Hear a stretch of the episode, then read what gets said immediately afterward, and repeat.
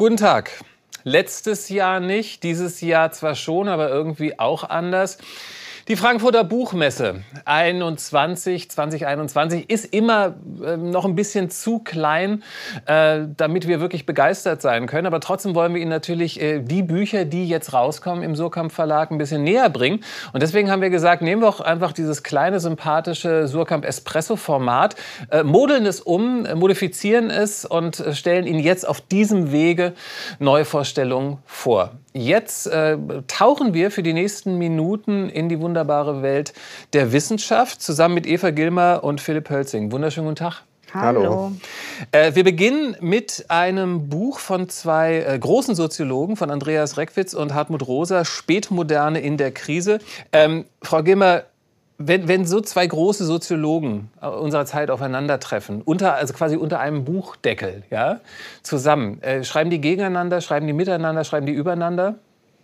Äh, ich würde sagen, ein bisschen was von allem, aber ja. vor allem schreiben sie ehrlich gesagt miteinander. Ja, also die Idee in diesem Buch, ähm, oder sagen wir die Ausgangsidee, die sie teilen, ist die, was Soziologie heute kann und soll.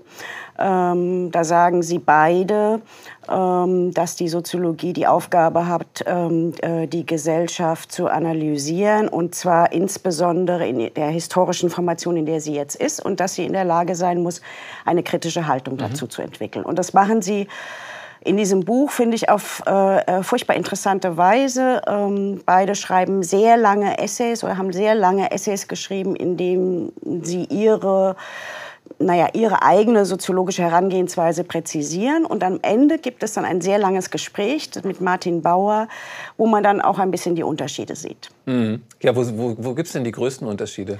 Also ich würde sagen, die größten Unterschiede liegen einerseits in der in der Art und Weise, wie sie die Dynamik beschreiben, in der wir uns befinden. Also wie mhm. sie die Transformation der äh, modernen Gesellschaft, sagen wir von der klassischen Moderne zur Spätmoderne beschreiben. Hartmut Rosa redet da ja ähm, von der dynamischen Stabilisierung. Ich führe es jetzt nicht weiter auf, aber ich sage mal, das ist so mhm. sein Ding, während äh, Andreas Reckwitz äh, seinen Blick auf das ähm, lenkt, was man Öffnung und Schließung von Kontingenz ähm, äh, als Öffnung und Schließung von Kontingenz beschreiben könnte.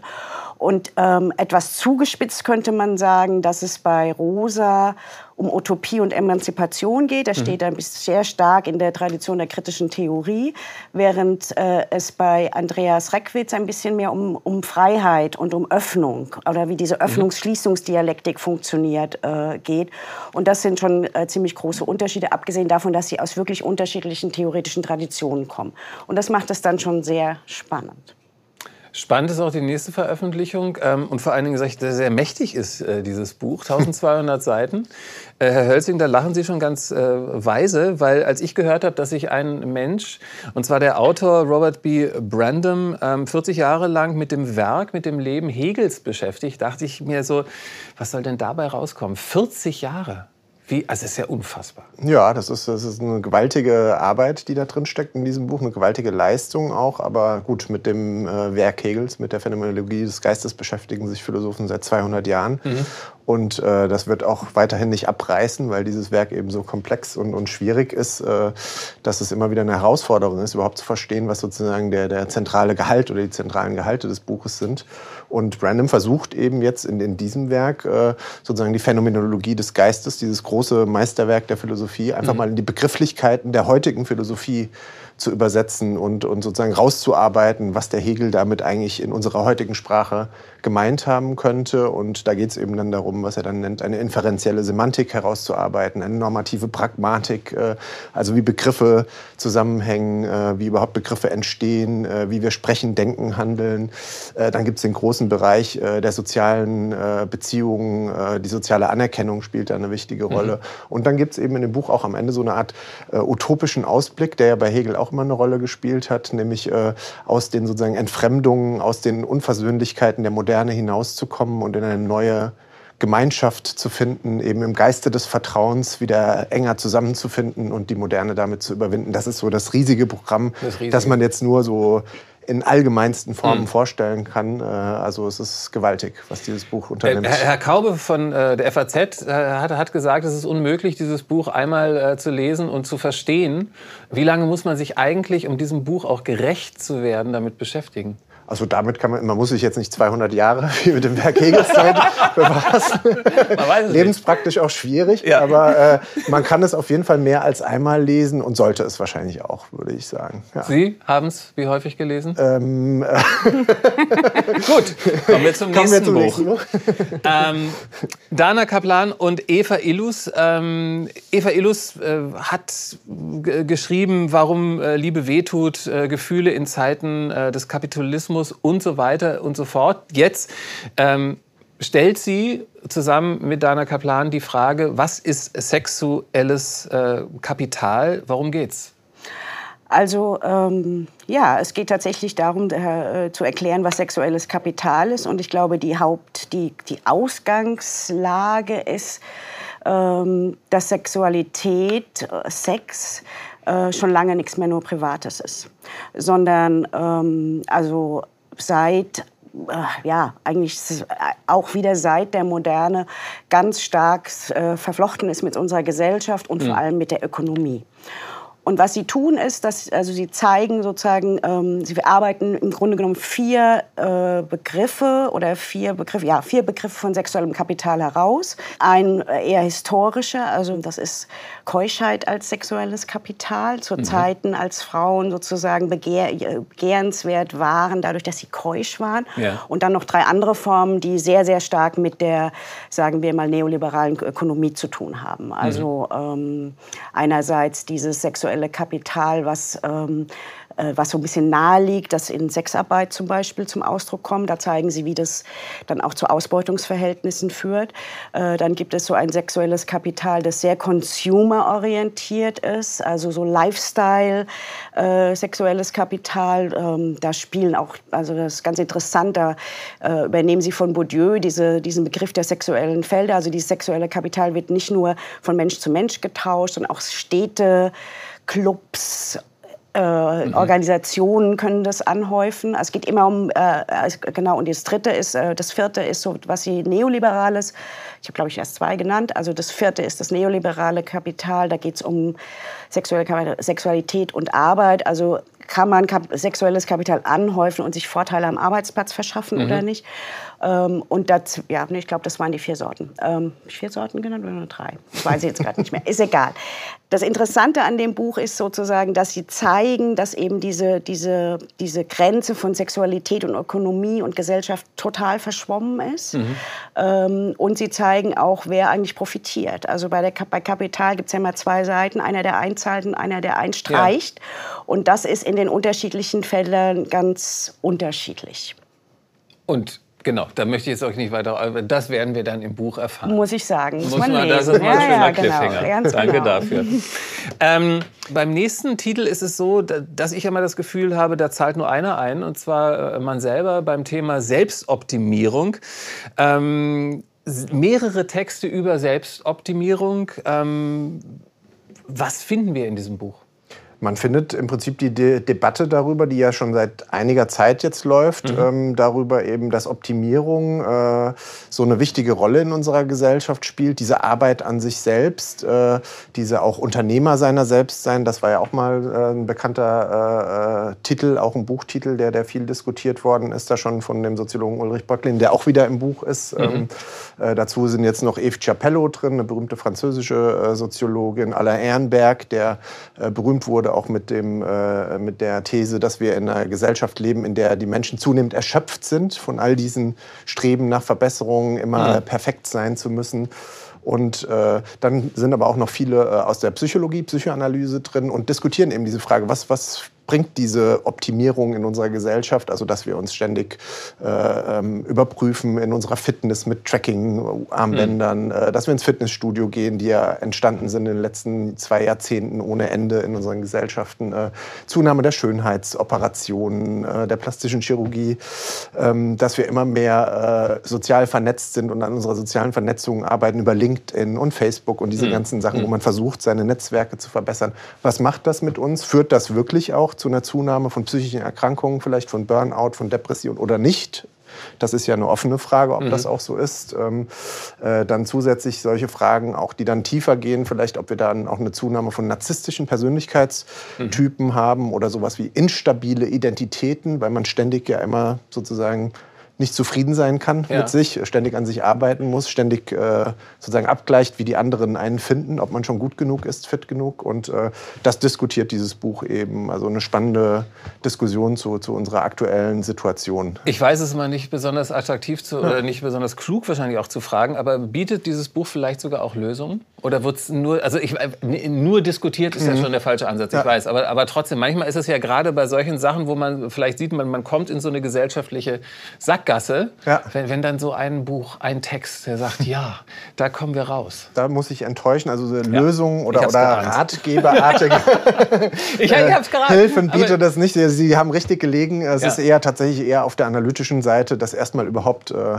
Befunde äh, aufgenommen werden und geguckt wird, wie ist die Situation ist. Und und äh, wie man dann damit umgeht, das ja. wäre die nächste Frage für sich individuell. Dann. Machen wir beim nächsten Mal. Ja.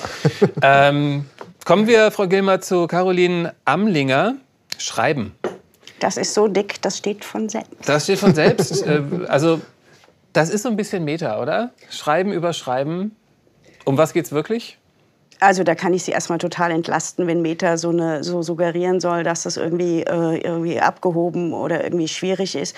Nein, es geht tatsächlich, ähm, äh, es geht tatsächlich um die Praxis des Schreibens ähm, äh, und das Ganze drumherum. Zur Praxis des Schreibens gehören nicht nur die Autorinnen und Autoren, die schreiben, ähm, da hat Frau Amlinger, wie ich finde, ganz Großartiges geleistet, indem sie nämlich mit sehr vielen dieser schreibenden Menschen gesprochen hat. Mhm ähm, mit erfolgreichen Schriftstellerinnen, mit weniger erfolgreichen, über alles Mögliche, über ihre soziale Situation, äh, wie sie ähm, zu Verlagen kommen, wie sie sich im Literaturbetrieb äh, äh, behaupten, wie ihre ökonomische Situation ist ähm, und wie dieser Spagat, das ist überhaupt ja die, die spannende Frage, wie bringt man einerseits die vollkommene Autonomie der Kunst zur Deckung mit den Zwängen, dass man davon leben muss. Mhm ja, die Miete bezahlen, ja, die Kinder ernähren und so weiter.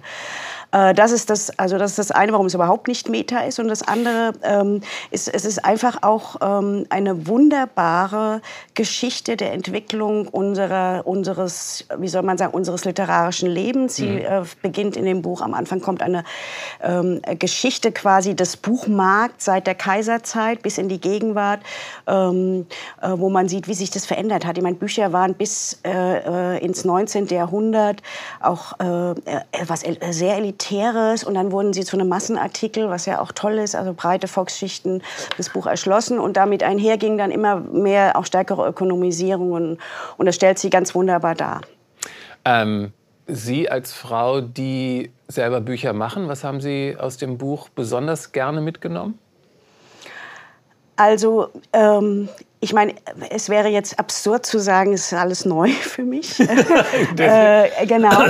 Ähm, aber ich muss sagen, wir, wir, äh, äh, Frau Amlinger hat sich, äh, hat sich auf äh, literarisches Schreiben konzentriert. Mhm. Und man muss schon sagen, dass die Welt der ähm, Romanciers, der Lyrikerinnen schon ein bisschen eine andere ist als hier. Also man muss mhm. verstehen, unsere, unsere Leute hier, die sind ja meistens Professoren, die haben ja. einen Job, die haben ein Einkommen, die schreiben diese Bücher die müssen nicht äh, diese Bücher schreiben, um zu überleben. Mhm.